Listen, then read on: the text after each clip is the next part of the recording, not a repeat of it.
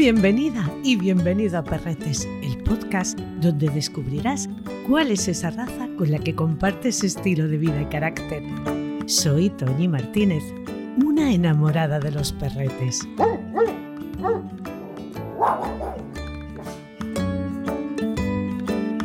Cuatro de cada cinco perros mayores de tres años enferman por la acumulación de sarro y placa. Por eso es tan importante que cuidemos su higiene dental. Pedigree Dentastix Higiene Oral Diaria previene estas enfermedades. Unas chuches deliciosas que gracias a su triple acción reducen la formación del sarro hasta en un 80%, limpian intensamente los dientes y ayudan a la salud de sus encías. Una forma eficaz y cómoda de mantener su boca sana. Están científicamente probados. Entra en pedigree.es y descubre más. La familia de los terrier está compuesta por un buen número de razas, 34 para ser exacta. De ellas, el Reino Unido cuenta con 23. De algunas ya te he hablado, como es el caso del Jack Russell, el Westie, el Yorkshire o el ratonero bodeguero andaluz. Hoy te hablaré del Fox Terrier, tanto en su variedad de pelo duro, también llamado pelo de alambre, como de pelo liso.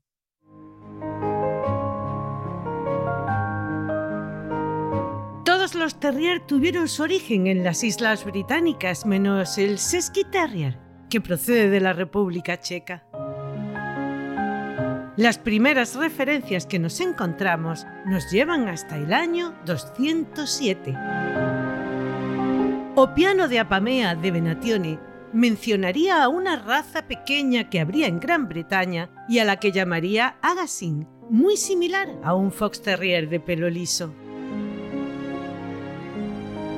El encargado de las cuentas del rey Eduardo I, el conde de Montif, se cuenta que tendría una muy buena línea de terriers con los que cazaría todo tipo de animales y que estos serían especialmente habilidosos para la caza del zorro. Entre las anotaciones que iría llevando de esas cuentas podemos leer Anno Domini 1299 y 1300 pagado a William Fosshand, el cazador real de zorros en bosques y parques, para sus propios salarios y los salarios de sus dos muchachos para asumir el cuidado de los terrier, nueve libras y tres chelines, pagado lo mismo por el gasto de un caballo para llevar las redes.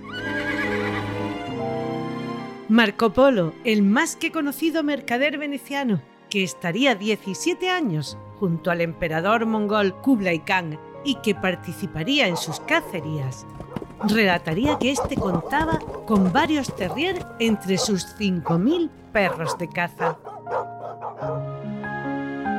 En el poema de mediados del siglo XIV del escritor James de Vigne, Sur le Casse, también hablaría de terriers al referirse a uno de los perretes que perseguía a sus presas adentrándose en las madrigueras.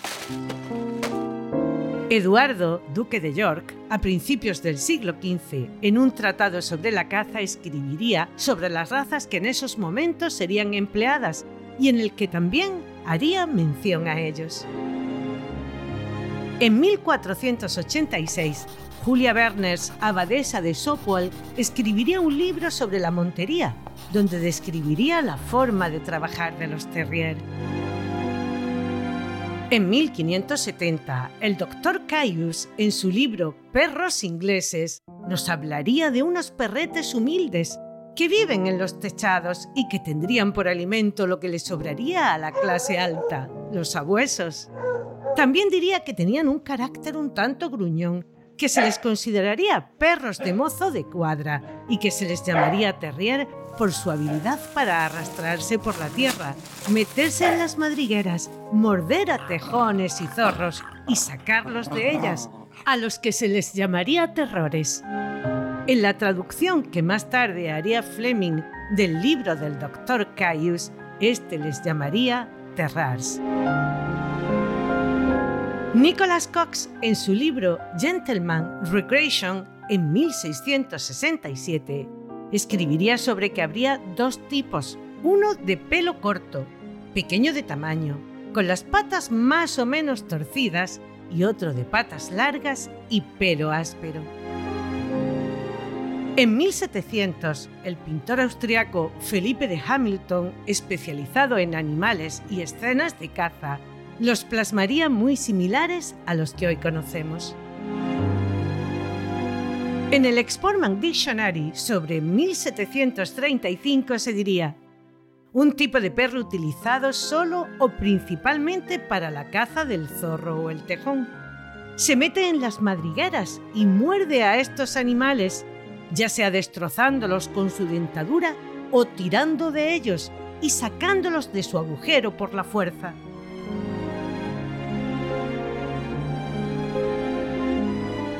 En 1760, Daniels, en Phil Sport, afirmaría que en sus perreras tendría varios terrier a los que describe como de pelo duro, patas fuertes y cortas y de color negro o amarillo mezclado con blanco y que el otro tipo es de pelo liso, muy atractivo a la vista por su belleza, más corto, muy vivo y por lo general de color marrón rojizo o negro y patas bronceadas, pero que ambos tendrían un enemigo en común, el topo y las alimañas, y que al enfrentarse con el tejón, la nutria, la mofeta y el zorro, muy frecuentemente recibirían una respuesta dura y agresiva de sus adversarios, que soportarían con un gran coraje y que el terrier de pura raza, bien entrenado, buscaría frecuentemente más de una contienda en su rival.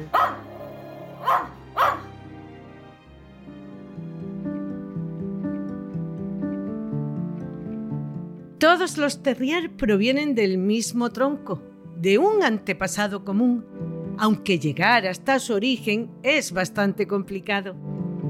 Lo que sí se tiene como cierto es que en el siglo XVIII y a principios del XIX se criarían perros con capacidad y habilidad para entrar en las madrigueras. Con un olfato bien desarrollado, que fuesen de morro estrecho y largo para que pudieran meter el hocico y llegar a sus presas con facilidad. Con una dentadura fuerte, ágiles, inteligentes, valientes y con poder de decisión y que además tuvieran poca estatura, cruzando a los que demostrarían estas cualidades dando igual el resto de características físicas. Solo tendrían en cuenta que si querían que fueran veloces, sus patas deberían ser largas, pero si su prioridad era que entraran en las madrigueras, estas deberían ser cortas y en ambos casos tener bocas fuertes. Entre finales del siglo XVII y principios del XVIII ya los habría con color blanco. Se especula con que se introduciría este color debido a los cambios en las vestimentas de los monteros, pero la más cierta y contrastada es que así sería más fácil diferenciarles de las presas cuando ambos salían al mismo tiempo de las madrigueras y evitar el que hubiese equivocaciones y se les pudiese disparar algo que pasaría en muchas ocasiones, como lo corrobora un artículo de 1803 en el Sporting Dictionary donde podemos leer. Terriers uniformes de la mejor sangre ahora se crían en varios colores. Los más aceptados son los negros y tan, negro y blanco, tan y blanco o blanco puro. Hay dos clases de manto, el áspero y pelo duro, y el otro liso, tupido y de pelo corto. Puesto que la caza del zorro es popular en cada condado, estos pequeños buenos terrier de caza han llegado a ser tan útiles y de moda que pocas caballerizas señoriales del país carecen de ellos.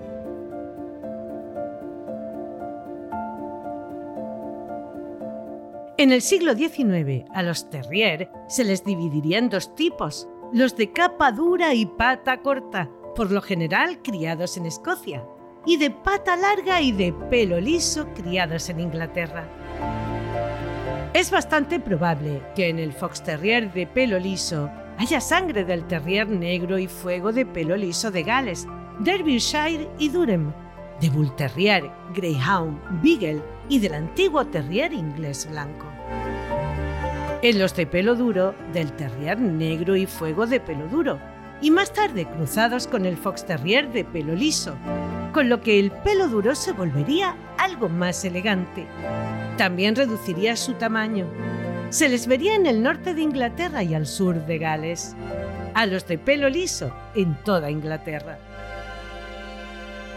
Al principio, cuando se cruzaba a los de pelo liso y a los de pelo duro, se podía obtener ambos tipos de capa en una misma camada. Existe también la teoría de que en sus inicios estaría el hoy extinguido terrier inglés negro y fuego, al que cruzarían con Teckels, transmitiéndole a estos su cualidad de perseguir a los zorros y colarse en sus madrigueras, con Beagles y Foxhound para mejorar su capacidad de rastreo y para darle velocidad con galgos ingleses y whippets.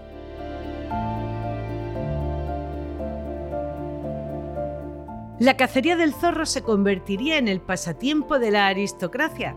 Y como te he comentado en otros capítulos dedicados a otras razas de terrier, en reuniones donde se tratarían incluso asuntos políticos y de alto estado, alcanzando su máximo esplendor durante la primera mitad del siglo XIX. Todos los detalles estarían contemplados, desde el vestuario a la organización la participación y hasta la forma y la medida del cuerno que se utilizaría para dirigir la cacería. Como trofeo se entregaría la cola, la cabeza y los pies del zorro atrapado. El resto del cuerpo se echaría como comida a la jauría. Al parecer, los primeros ejemplares nacerían en las haciendas de caza donde se buscaría un perro capaz de trabajar en la cacería del zorro junto a los sabuesos. Estos los sacarían de sus madrigueras, llegando incluso a escarbar nuevas bocas gracias a su capacidad olfativa a través de la tierra, para que los Foxhound y los cazadores se hicieran con ellos.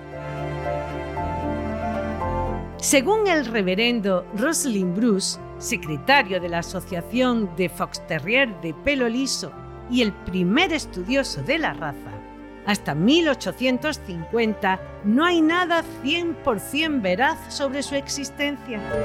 Lo que habría sería el resultado de cruces entre los Terrier de Shasher y Crosshire con Beagle, por lo que su descendencia sería de patas más cortas y más regordetes, pero muy aptos a la hora de desarrollar sus labores, lo que atraería a los cazadores que los criarían con esmero y cierta competencia entre ellos. Por supuesto, en aquella época, el cruce de los ejemplares de pelo duro y de pelo liso era frecuente, porque no se daba prioridad a las características del manto, pero sí serían más solicitados los de pelo liso. La mayoría de los estudiosos de la raza coinciden en que el primer ejemplar de pelo duro registrado fue Old Tip, criado por Tom Kendall, en Yorkshire y al que se le considera un pilar de la raza por la influencia que dejaría en la actual. Las competiciones de morfología, las que comúnmente llamamos de belleza, serían las que convertirían al antiguo Fox Terrier, criado únicamente para el trabajo, en un elegante perrete. El 28 y 29 de junio de 1859 tendría lugar la que se celebraría por primera vez en Newcastle, pero solo admitirían Pointer y Setter, registrándose 60 ejemplares. En 1862 se inscribirían por primera vez como Fox Terrier en la exposición canina del Islington Agriculture Hall en la que participarían más de 20 ejemplares. Al ganador, un ejemplar de pelo liso llamado Trimmer, se le describiría como sin pedigrí y con un aspecto pesado, pero competente y de color negro y fuego. Ese mismo año, en una exposición en Birmingham, a una clase se les llamaría terrier ingleses blancos y de pelo liso, excepto los negros y fuego. Año después, en la Birmingham National Dog Show, impulsada por dos famosos cazadores de aquellos tiempos, los señores Watkin Williams y Cornelius Touch, se inscribirían tres machos de pelo liso a los que podríamos poner como la base del Fox Terrier. Old Jock, propiedad del señor Warren, quedaría el primero. Era prácticamente blanco y pesaba unos 8 kilos. El reverendo Jack Russell, que aunque ha pasado la historia como el padre de la raza que recibe su nombre, él siempre se tuvo como un criador de fox terrier de pelo duro y sobre ellos desarrollaría su raza. Lo utilizaría como semental. Como te contaba en el capítulo del Jack Russell, el primer perro del reverendo sería una hembra fox terrier llamada Trump que compraría a un lechero en 1818 durante su época estudiantil. Trap, cuya línea probablemente se remontaría a los viejos terrier ingleses que criaba el mayoral de Oakley Hunt, quedaría el segundo. Tartán, criado por el señor Stevenson, no tenía pedigrí, pero sería el padre de una descendencia de buenos fox terrier de pelo liso, quedaría el tercero. Una hembra de color blanco, propiedad de la señora Meguia, de nombre Pepper, quedaría también primera en su categoría. Más tarde la compraría el coronel Kors y con ella establecería una extraordinaria línea de caza. Los criadores de pelo duro entenderían que sus perretes también podrían tener estos mismos reconocimientos que estarían obteniendo los de pelo liso.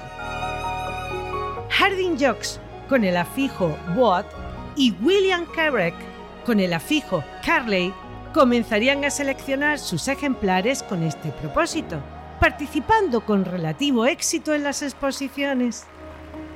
El Fox Terrier pasaría a ser la principal raza en número de inscripciones en las exposiciones inglesas y adquiriría una gran popularidad entre todas las clases sociales.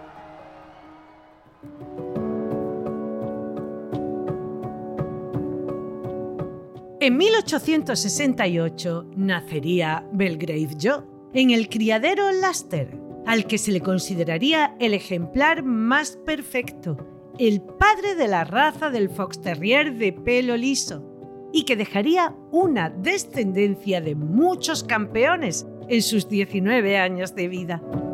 No llegaría a participar en exposiciones debido a que una de sus orejas habría sido tocada. En 1868, Australia importaría el primer ejemplar de pelo liso. Sería una hembra llamada Carlos, la base para la raza en este país. En 1869, siete años más tarde de que se le diera una clasificación a los de pelo liso en las exposiciones de morfología, se crearía una para los de pelo duro, creciendo tanto la presentación de ejemplares como de la cría a partir de 1870 y las viejas líneas de cráneos anchos, orejas pesadas y cuellos cortos se verían apartadas por estas otras más elegantes y evolucionadas, de cuerpo corto y profundo, miembros rectos, buen hueso y cuartos traseros musculosos y fuertes, sin abandonar, eso sí, su buen carácter y actitud. En 1872, en la exposición canina de Nottingham, 276 Fox Terrier serían inscritos de los cuales 109 serían hembras. En 1873, en el Crystal Palace, habría por primera vez una clase para el Fox Terrier de pelo duro.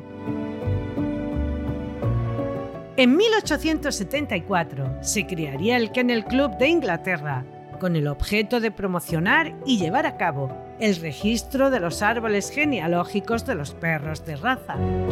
Curiosamente, entre los primeros componentes habría grandes aficionados al Fox Terrier, llegando incluso a ostentar la presidencia uno de ellos, el señor Francis Redmond, durante algunos años. En 1876, un grupo de 22 aficionados a la raza fundarían el Fox Terrier Club de Inglaterra. La duquesa Kathleen de Newcastle, considerada una de las criadoras de Fox Terrier de pelo duro bajo el afijo Nats más importantes de la época que se encontraba entre ellos, sería su primera presidenta y se redactaría un estándar para la raza. Los de pelo duro y los de pelo liso tendrían libros de orígenes genealógicos distintos. Al principio, los cruces entre las dos variedades serían frecuentes, buscando que el pelo liso le aportara al pelo duro líneas bien definidas y cabezas refinadas. Este mismo año, 1876, hasta Australia llegaría Nell, el primero de pelo duro importado de Inglaterra. En mayo de 1877, el Fox Terrier Club de Inglaterra celebraría su primera competición de belleza, en la que se inscribirían 220 perros. En 1879 llegaría a Boston el primer Fox Terrier de pelo liso, una hembra nieta de Belgrello llamada Tort. En 1882, más de una cuarta parte de inscripciones en las exposiciones serían de Fox Terrier. El público asistente se enamoraría de ellos, convirtiéndoles en el perro favorito de compañía de la época, llegando a pagarse cantidades considerables por un buen cachorro y por encima de las 300 libras si eran adultos de prestigio.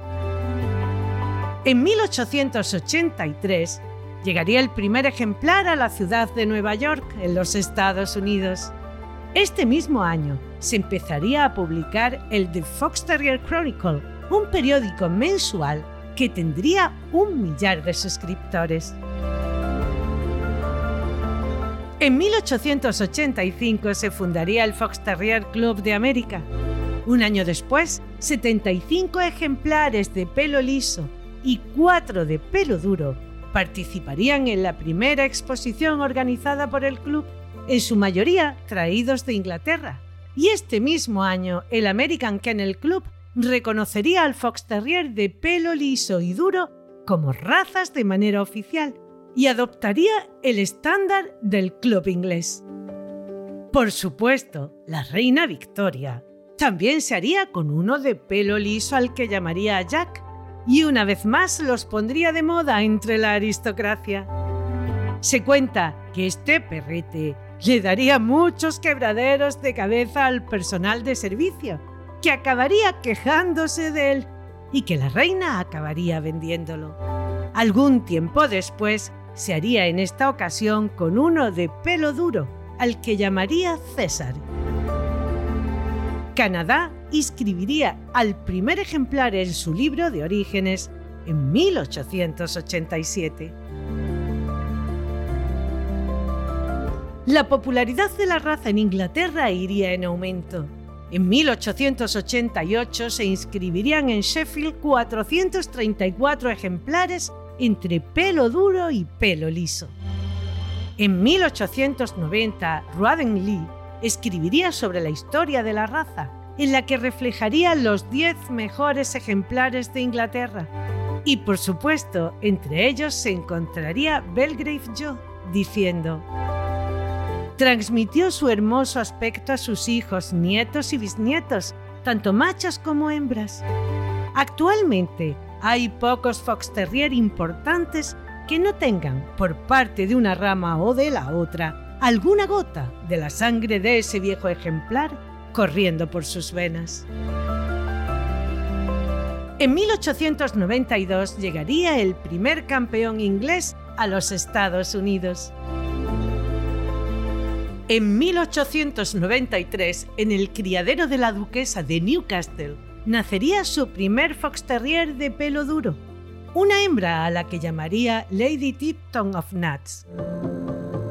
En 1896 nacería en Inglaterra una hembra criada por Francis Redmond, a la que llamarían Donna Fortuna, que sería campeona y que durante los cinco años en los que participaría en campeonatos nunca sería vencida.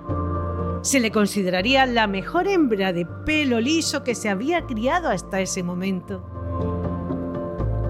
En 1898, de nuevo en el criadero de la duquesa, nacería Cattle of Nuts, que se convertiría en un ejemplar importantísimo en la historia de la raza, ya que sería el nexo de unión de las líneas que habría en ese momento más modernas con la sangre de Old Tip, que como te decía anteriormente, sería determinante su influencia en el apuntalamiento del tipo actual del Fox Terrier de pelo duro. Serían varios ejemplares de ella los que dejarían huella en la raza, destacando entre ellos Comedian.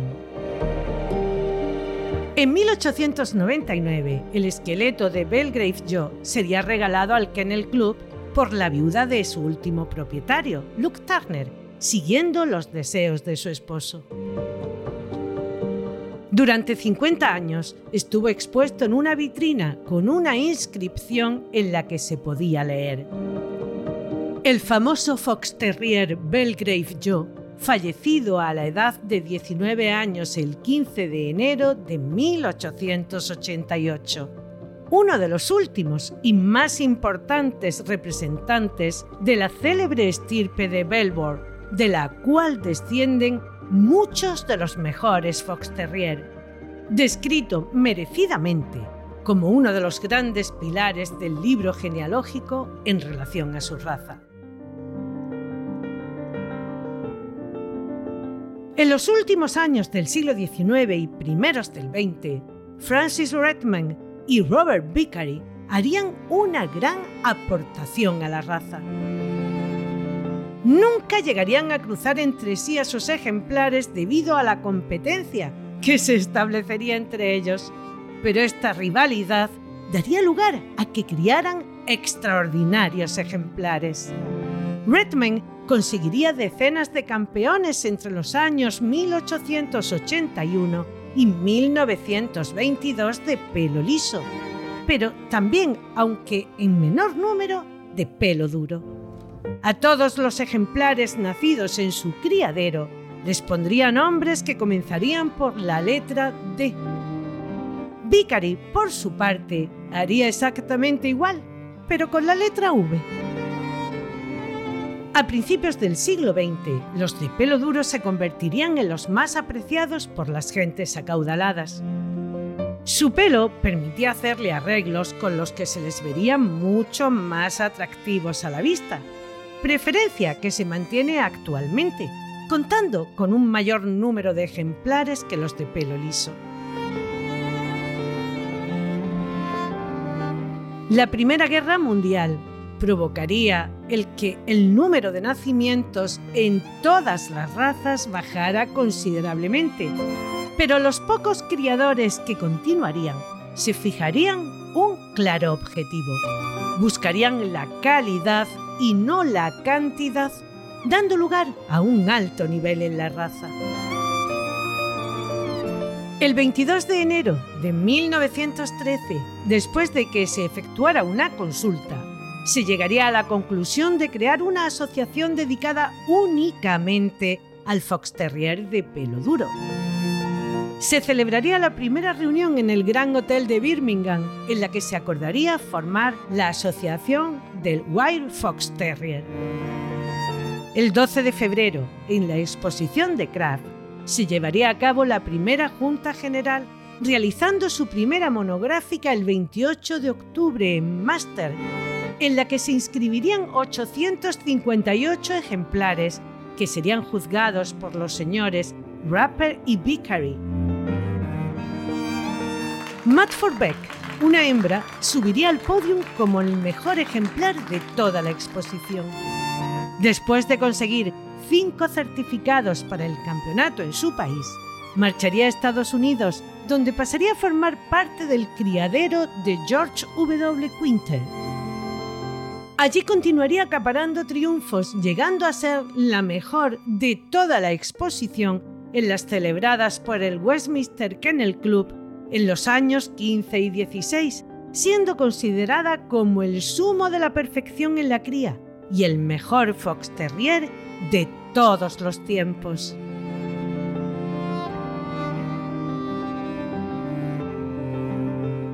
En los años 20, el señor Percy criaría al campeón Warrington Braingroom, que sería exportado a los Estados Unidos. Dejaría allí un legado de ocho campeones y de otros muchos en Inglaterra. Entre ellos estaría el gran campeón Fontaine Crusader, al que llamarían el perro del pelaje fabuloso. Sería un ejemplar prácticamente perfecto, con las manchas de color vivo y con una gran personalidad. 23 campeones dejarían su descendencia, entre ellos Talavera Simon. Este ejemplar nacería el 1 de mayo de 1924 y sería el padre de 11 campeones machos y 11 campeonas hembras. En su descendencia habría muchos perros de exposición y sementales en Gran Bretaña y Estados Unidos. Una de sus hijas, la campeona Wayne's Great Surprise, se considera la mejor hembra de exposición hasta el día de hoy. Talavera Simon desempeñaría una gran influencia sobre el Fox Terrier de pelo duro actual. De hecho, su genealogía está presente en los más importantes actualmente. Se diría de él que habría dominado durante generaciones, mejorando la raza hasta el punto de revolucionarla. Tendría una de las cualidades más importantes, el carácter, aunque en las exposiciones esto no le ayudaría mucho. La duquesa de Newcastle lo juzgaría y en su rapport haría constar. Muy mejorada su actitud en el ring desde su desagradable comportamiento en Windsor. También ha cambiado tanto en calidad como en comportamiento. Inusual largo de cabeza, hombros de muy buen tamaño, buen costillar y frente.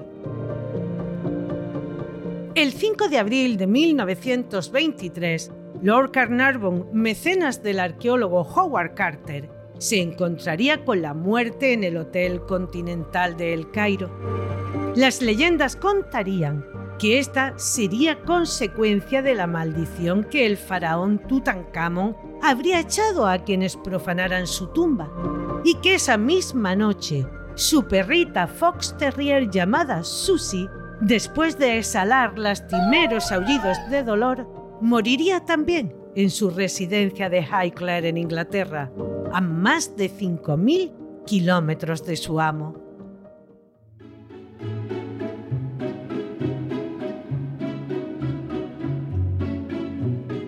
Los aficionados estadounidenses que importarían estos primeros ejemplares serían gente de buen nivel económico que les permitiría hacerse con los mejores criados en Reino Unido. Con los perretes también llegarían expertos handler que los presentarían con maestría en las exposiciones caninas. Percy Roberts sería uno de ellos, que acabaría siendo un gran juez y al que se le consideraría uno de los grandes personajes de la cinofilia del siglo XX. En 1929, en la exposición canina organizada por el Westminster Kennel Club, se inscribirían 306 Fox Terrier y en la de 1934, el campeón de pelo liso, Fornell Spicy Beds of Hallenstein, propiedad de Stanley Halley, sería el mejor perro de la exposición. En la de 1937 lo conseguiría otro de sus campeones, Fornell Spicy Peas. El dibujante belga Hergé publicaría ese mismo año, 1929, unas tiras de cómics a las que llamaría Las aventuras de Tintín y Milú, inspirándose en su perro, un fox terrier de pelo duro, convirtiendo a la raza en la favorita de los niños del mundo. En 1930, la raza habría experimentado tal éxito que sería frecuente verlos en la publicidad, el cine y tiempo después en la televisión. En 1932 nacería la Asociación del Smooth Fox Terrier, dedicada exclusivamente al Fox Terrier de pelo liso. En 1935 se inscribirían en el Kennel Club inglés 7.435 de pelo duro y 2.126 de pelo liso. La Segunda Guerra Mundial, como sucedería con todas las razas, daría lugar a que volviera a bajar considerablemente el número de ejemplares nacidos, pero a finales de la década de 1940, muchos ejemplares importados de Inglaterra a Estados Unidos, junto a los nacidos en el país, volverían a pisar los rines en las competiciones de morfología o belleza. En 1946 se registrarían 7.986 wire o de pelo duro y 2.228 smooth o de pelo liso. El 26 de junio de 1963, la Federación Cinológica Internacional reconocería a título definitivo las dos variedades, encuadrándola en el grupo 3, que es donde agrupa a todos los terrier, en la sección 1 de talla grande y mediana, y lógicamente fijando a Reino Unido como su país de origen. En 1966, en Australia, Barbara White comenzaría con un campeón inglés, criaría con el afijo Cambry. Su campeón, Pen de P de Piper, sería 54 veces in Show, el mejor perro de toda la exposición.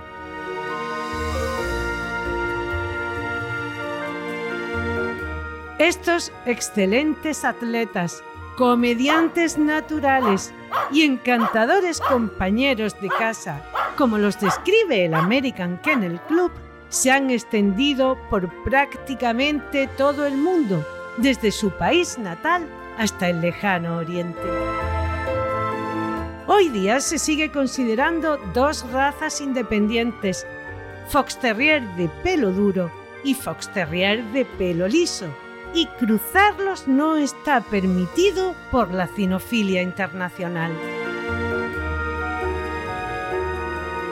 La Federación Cinológica Internacional los describe en ambos casos como unos perretes activos, de movimientos rápidos, expresión vivaz, siempre a la expectativa, amistoso, extrovertido e intrépido.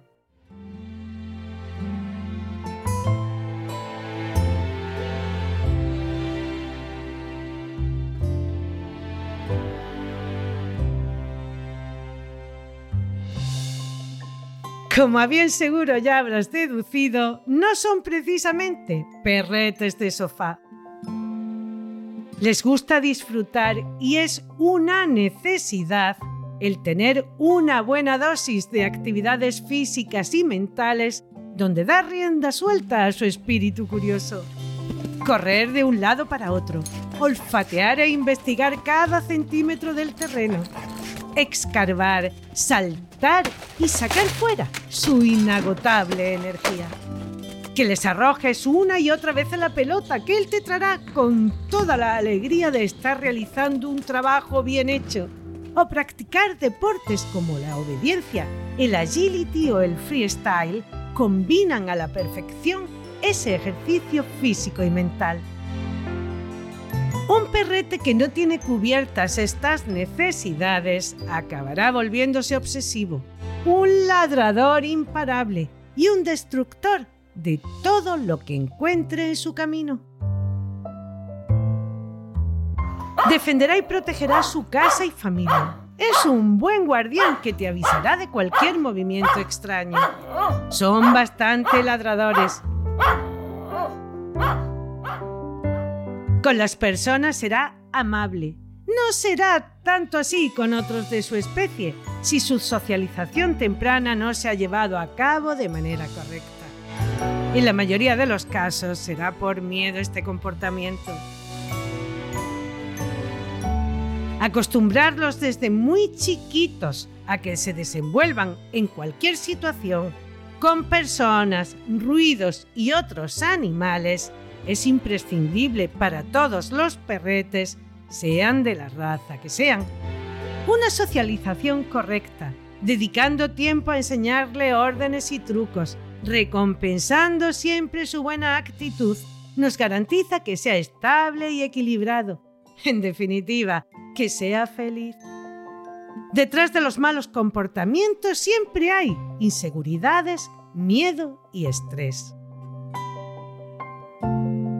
Deberás trabajar bien la llamada y no soltarle nunca en zonas donde pueda producirse algún accidente. Si coge un rastro o algo se mueve a su alrededor, es bastante posible que no te haga demasiado caso. Para él no habrá obstáculos que no puedas saltar o deslizarse por el suelo para sortearlo. Tener en casa pequeños animales que él pueda verlos como una presa tampoco resulta una buena idea. Con las personas chiquitas se entenderá de maravilla porque le encanta jugar. Eso sí, deberás tener ciertas precauciones como que no jueguen a pillarse. Recuerda su instinto de cazador. Vigila el juego y ten en cuenta que con niños muy pequeños no es recomendable que les perdamos de vista. Siempre deberemos tener control sobre estos tiempos de juego, porque también tienen tendencia a no querer compartir ni juguetes ni comida. Mónica Sánchez Marina, nuestra instructora formadora reconocida por la Real Sociedad Canina de España, evaluadora del Zoosanitario de Málaga e instructora en la Escuela Canina Kerkus, nos habla de cómo debemos procurar que sea el juego entre nuestras personas chiquitas y nuestros perretes. Cuando tenemos niños en casa es muy, muy, muy importante que eh, el perro sea capaz de regular sus nervios. ¿Por qué? Pues porque un perro con una pelota o con un juguete que le guste mucho se va a poner muy nervioso y no es que nos quiera morder al niño, es que el niño no va a calcular eh, que el perro se está poniendo nervioso y se puede llegar un bocado, igual que con otro niño. Si dos niños se ponen muy nerviosos, pues al final a alguno se le va la manilla. En los perros pasa igual, un perro y un niño pues es como dos niños. El perro se pone muy nervioso y entonces lo ideal es que siempre haya un adulto controlando que el perro no se ponga muy nervioso y que el niño pues no se acerque el juguete a la cara o que suelte el juguete eh, antes de que el perro llegue a morder en caso de que sea un cachorro. Una vez que el perro es adulto, pues si el perro está educado va a regular perfectamente y va a saber a qué límite puede llegar con el niño porque es un bebé. Pero en cachorros hay gente que tiende a pensar que el perro tiene que respetar al niño y eso es un proceso de aprendizaje. Tiene que, el perro tiene que saber que un niño es más delicado y que este tiene que poner menos nervioso. Cuando el, el perro es adulto, no hay mayor problema si está educado. El perro solo va a regularse. Pero sobre todo en cachorro es muy importante que siempre, siempre haya un adulto para que cuando los nervios pasan de un límite volvamos a bajarlos y pongamos nosotros orden. No hay que olvidar nunca que son dos, niños, dos, dos seres muy infantiles y que hay que, como tú no dejarías a dos niños solos, pues tampoco debes dejar a un cachorro y un niño solo. Muy inteligente, aunque algo cabezota y siempre con ganas de complacerte, aprenderá rápidamente lo que te propongas enseñarle. Pero como la mayoría de los terrier, deberás ponerle límites y ser firme con él, pero siempre amable. Siente verdadero amor por su humano, pero no es un perrete faldero. Le gusta tener su espacio y sus momentos de soledad.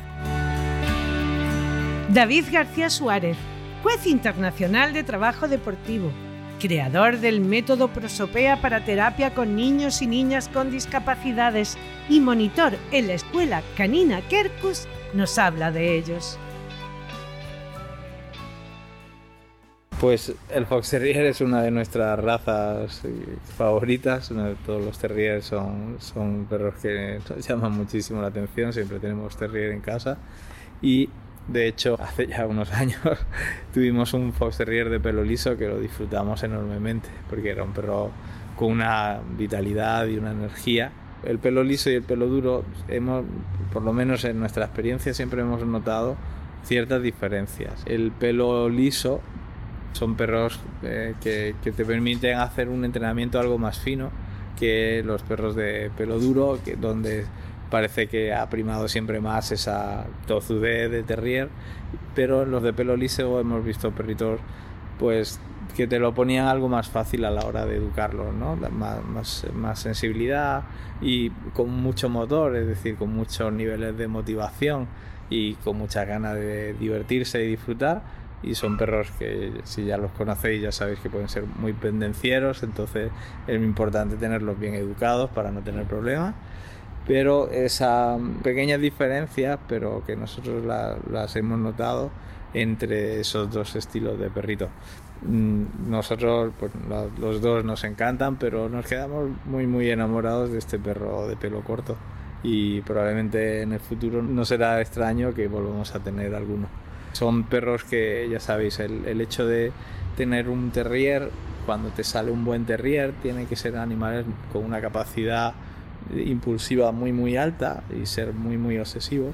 Con lo cual, para tenerlos bien educados, es muy importante que la fase donde les hacemos pensar y desarrollamos esa, ese autocontrol eh, es muy importante. Son perros que dentro del entrenamiento es complicado porque esa parte donde tenemos que saltar de la parte social y hacerlos muy pensadores para desarrollar bastante autocontrol es una parte que hay que hacerla con, con bastante paciencia y realmente no saltarse pasos, ¿vale? Porque son perros muy fuertes, entonces si, si los dejamos solamente en una parte social y nos creemos un poco este concepto que ya sabéis que nosotros no, no lo practicamos demasiado, estos conceptos de trabajar a los perros por liderazgo y cosas así, con estos perros te puedes complicar bastante. Entonces son perros que hay que educarlo y hay que hacerlos pensar mucho y que de, de realmente conocer bien las cosas generamos autocontrol y de ese autocontrol ya creamos la educación,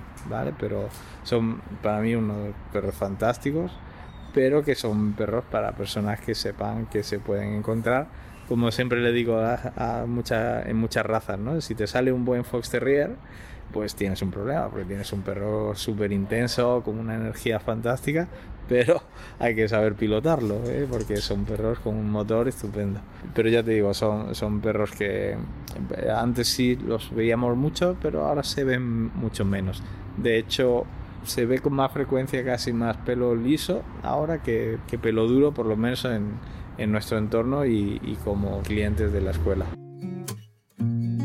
A primera vista, observamos que es un perrete activo y alegre, de pequeño volumen, en el que se combinan huesos de buena sustancia y una gran fortaleza física, nunca pesado ni tosco. Su estructura presenta un equilibrio perfecto, particularmente en lo que se refiere a las proporciones entre el cráneo y el hocico, y de igual manera entre la altura a la región de la cruz y el largo del cuerpo, desde la punta del hombro hasta la punta de la nalga, que parecen aproximadamente iguales y es capaz de cubrir mucho terreno. La parte superior del cráneo es casi plana, ligeramente en declive, y su anchura decrece gradualmente hacia los ojos. Casi no hay diferencia entre el largo del cráneo y del hocico. El hocico se afina gradualmente desde los ojos hacia la nariz y se hunde ligeramente en su unión con la frente, pero sin ahuecarse o inclinarse bruscamente debajo de los ojos, donde debe ser lleno y bien modelado. La trufa es negra. Maxilares fuertes con una perfecta, regular y completa mordida en tijera, es decir, que la cara interna de los incisivos superiores esté en contacto estrecho con la cara externa de los incisivos inferiores y los dientes colocados perpendicularmente en los maxilares. Ojos oscuros, que denoten viveza e inteligencia, moderadamente pequeños y no deben ser protuberantes, pero sí lo más redondos posibles. Colocados no muy distantes entre sí, ni muy arriba en el cráneo ni muy cerca de las orejas, que serán pequeñas y tendrán forma de V y de un grueso moderado, elegantemente dobladas y cayendo hacia adelante cerca de las mejillas. El doblez de la oreja bien arriba del nivel del cráneo. El cuello terso, musculoso, de longitud moderada, sin papada. Se ensancha hacia los hombros, presentando una curvatura elegante cuando se le mira de costado.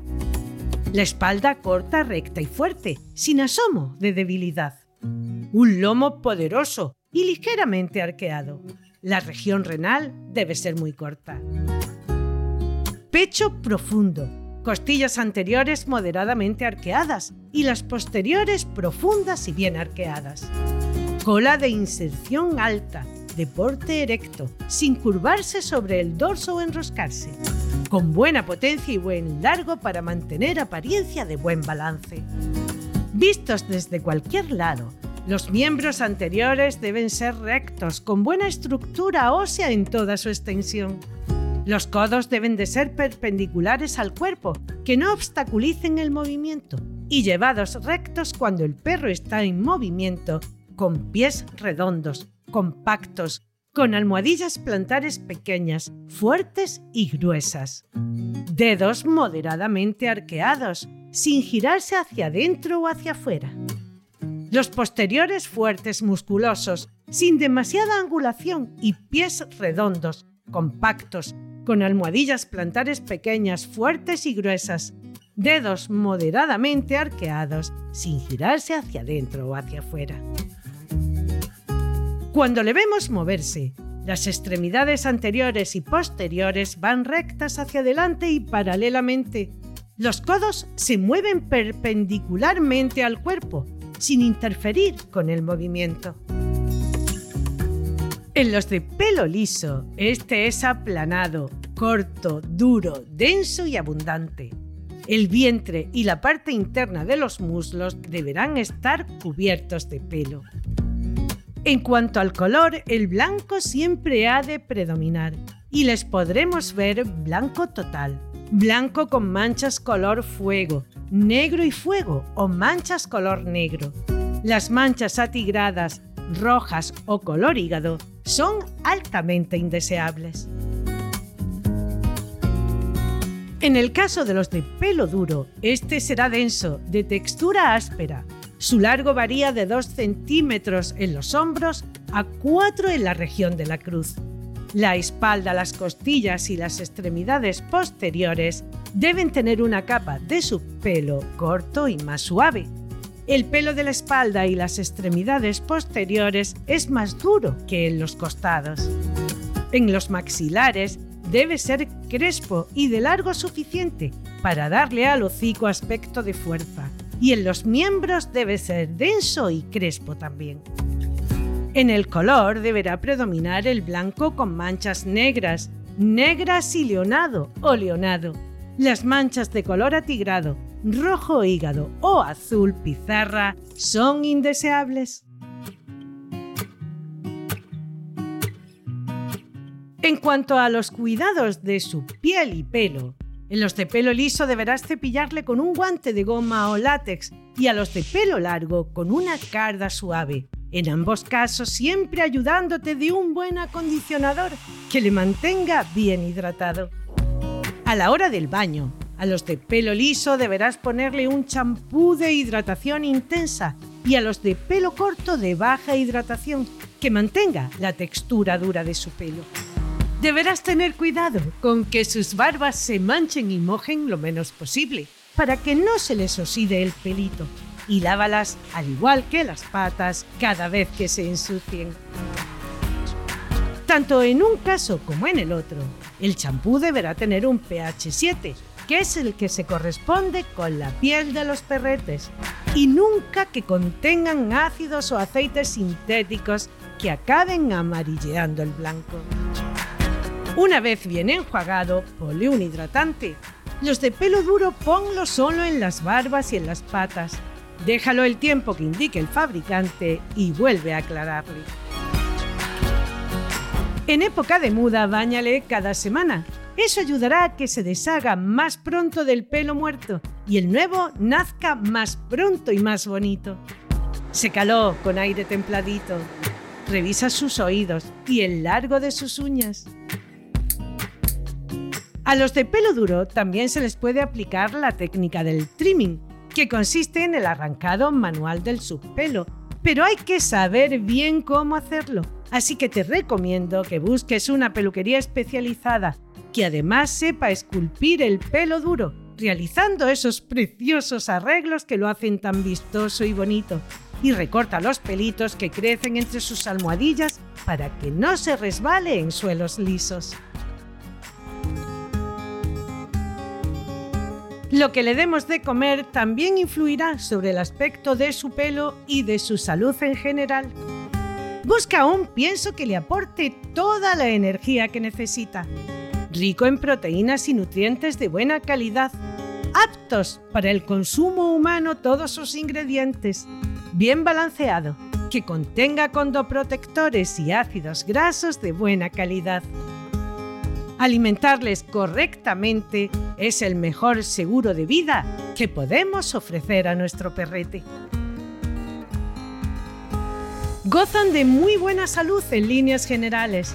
Muy pocas son las enfermedades que se ven con frecuencia en ellos y ninguna asociada directamente, aunque puede aparecer de tarde en tarde algún ejemplar que padezca necrosis de la cabeza del fémur, al igual que en otras razas pequeñas. Dermatitis atópica. Luxación del cristalino que se presenta con cierta frecuencia. Cataratas que pueden ser o no de origen genético. Sordera que puede aparecer en los de color blanco. Dislocación del hombro. Epilepsia e hipotiroidismo en los de pelo duro. El Fox Terrier es lo que en Andalucía llamamos un auténtico polvorilla siempre activo y dispuesto a seguirte al fin del mundo. Si eres una persona activa y con ganas de dedicarle tiempo y con experiencia en el manejo de perretes, este puede ser tu compañero ideal. Pero busca siempre un buen criador o criadora, que lo haga en familia, que se preocupe de realizar correctamente su socialización temprana, que no te entregue al cachorrete antes de las 10 semanas, con sus vacunas y desparasitaciones correspondientes a la edad, e inscrito en el libro de orígenes de la Real Sociedad Canina de España o en aquella que, dependiendo del país, se encargue de ello. El pedigrí no es un capricho ni un esnovismo, es el árbol genealógico de cada cachorrete y la garantía de que se ha hecho de una manera correcta un cruce, garantizando su salud carácter y ajustándose a su estándar. La esperanza media de vida de estos simpatiquísimos torbellinos está en torno a entre los 12 y 14 años. Su estándar nos dice que la altura no deberá ser superior a los 39 centímetros en los machos y que las hembras deben de ser algo más pequeñas. En los de pelo liso, el peso deberá estar entre los 7 kilos y medio y los 8, y en las hembras entre los 7 y 7 y medio. En los de pelo duro, en el caso de los machos, estará en los 8 kilos 250 gramos y algo menos en el caso de las hembras. Rafael Fernández de Zafra, nuestro juez de la Real Sociedad Canina de España, abogado, amante y estudioso del perro y en particular de las diferentes razas, nos cuenta hoy la verdadera historia del perrito de aquellos gramófonos de la marca La Voz de su amo.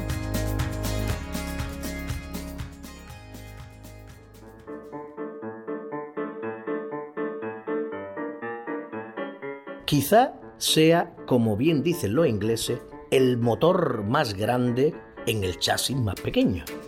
Este es el Fox Terrier. Yo he tenido sobre todo de pelo liso y algunos de pelo duro. Y os voy a contar algunas anécdotas de ellos, empezando por el más famoso de todos, que es el famoso Sniper, el perro de la voz del amo de esa marca de disco que todos conocemos. Pues no era un Fox Terrier. Todo lo contrario de lo que la gente cree era un cruce de Bull Terrier por Fox Terrier. Su propietario se llamaba Marc Barrot y falleció y su hermano Francis, que era fotógrafo y pintor, recogió a este perrito. Tal era el cariño que le tenía Francis a su hermano Mark que tenía la voz grabada en un gramófono y de vez en cuando lo escuchaba. Y Naiper, el perrito, se quedaba embelesado escuchando cómo hablaba su amo en aquella grabación. De ahí viene la marca, la voz de su amo. No contento con ello, también Francis, que era un gran pintor, lo inmortalizó en un cuadro. En un cuadro que refleja en esa maravillosa foto que le tomó la fidelidad que tienen nuestros mejores amigos. El fox de pelo liso fue muy habitual en España entre la aristocracia y de hecho varias infantas de España tuvieron fox de pelo liso y dejaron un bonito legado en Sevilla y provincia de esta raza. Yo os voy a contar una anécdota de un perro, en casa tuvimos varios, arpa, apia, ancla, y uno de los que tuvimos se llamaba Pinocho. Pinocho fue un regalo de un señor a mi abuelo y le pusimos Pinocho porque como era sordo, mentía más que ladraba. Cualquier cosa ladraba porque claro, el hombre era sordo y no tenía noción de ruido ni nada. Pero voy a contar la anécdota de cómo se quedó sordo. Este perrito era de un aristócrata alemán afincado en Málaga y resulta que este señor estaba poniendo unos barrenos para dinamitar unas rocas.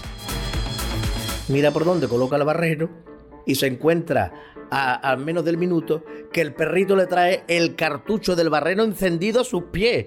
Con las mismas, el varón coge el cartucho, lo tira en el aire, el perrito sale detrás, gracias a Dios no le pasa nada, pero ante la deflagración, el estallido, el perrito se queda sordo. Como ya el señor no le cedía para la caza, pues no lo cedió a nosotros como padrillos, porque era un perro con un magnífico pedigrí. En el pedigrí se llamaba Sergio Fonchín Pampón, pero nosotros le pusimos en casa Pinocho. Porque claro, como he dicho, mentía más que ladraba, en tanto en cuanto no escuchaba nada de nada por aquel accidente que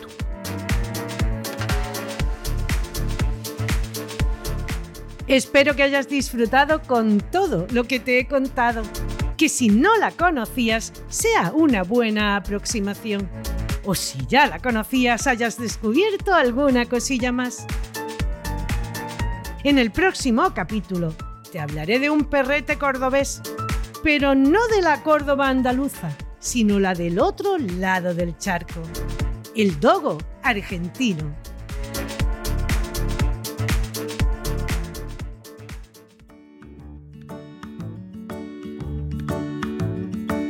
Has escuchado Perretes, un podcast de Tony Martínez con la colaboración de Mónica Sánchez Marina, Rafael Fernández de Zafra y David García Suárez.